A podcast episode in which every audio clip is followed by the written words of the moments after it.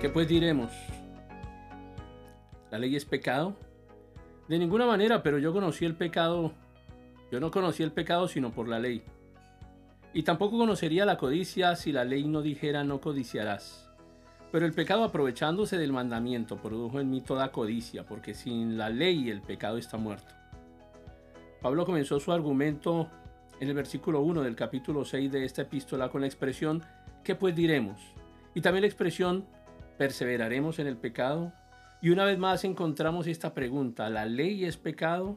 Ahora, en la primera parte de este capítulo, Pablo pareció decir que la ley y el pecado estaban en un pie de igualdad. Si la liberación del pecado significa la liberación de la ley, entonces son equiparables?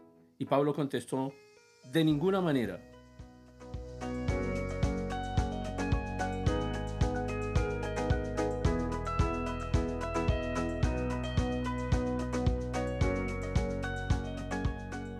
Y entonces mostró que la ley en sí era buena, pues revela la voluntad de Dios. El problema no está en la ley, sino en nosotros, en nuestra condición humana la que tiene la culpa. Y Pablo asumió aquí un tono muy personal usando en el resto de este capítulo pronombres personales, en primera persona, como yo, mi, mí mismo. Fueron usados unas 47 veces. Esa experiencia. Fue la lucha que Pablo tenía dentro de sí mismo. Trató de vivir para Dios en el poder de su nueva naturaleza. Antes el que había dicho que era irreprensible ante la ley, descubrió que era imposible en la ley.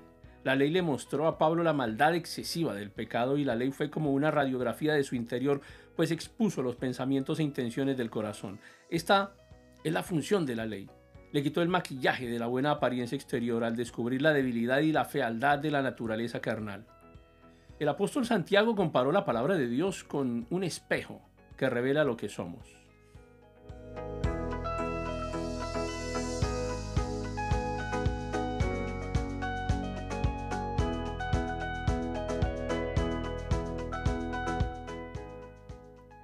Y es que la culpa no la tiene el espejo, que solamente va a revelar la suciedad y la fealdad, sino la vieja naturaleza heredada de Adán.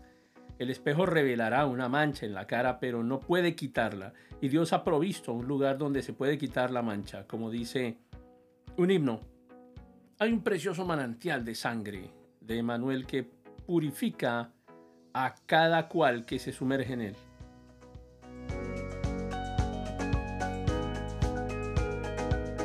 La ley revela que somos pecadores la amonestación o prohibición contenida en la ley deja en claro la debilidad de la carne o la condición humana. Antes de que yo supiera que era malo codiciar, no sentía ninguna convicción de pecado, así que la ley revela lo que es el pecado. El pecado estaba latente hasta que la ley fue dada. La Biblia sí presenta una norma y guía de conducta que es superior a la propia invención del género humano. Para el alma ilustrada, la ley contiene todo el fuego del Sinaí y el pecado llegó a ser sumamente pecaminoso. El pecado tiene más fuerza que el creyente, mediante la ilustración de la ley. Y la ley produce un conflicto entre la licenciosa naturaleza pecaminosa y el dador de esa ley. Ahora, en el versículo 9 de este capítulo 7 de su epístola a los romanos, escribió Pablo, y yo sin la ley vivía en un tiempo pero al venir el mandamiento, el pecado revivió y yo morí. Debe notarse que Pablo no estaba discutiendo sobre la ley con relación a la pena del pecado, sino más bien la ley como una manera de vida para el cristiano.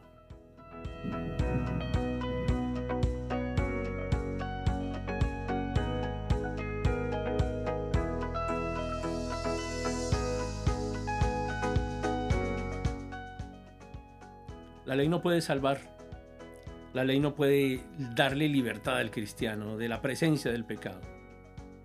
Toda esta sección trata de encontrar un medio y un poder para el vivir que contrarrestará el poder del pecado en la vida del creyente.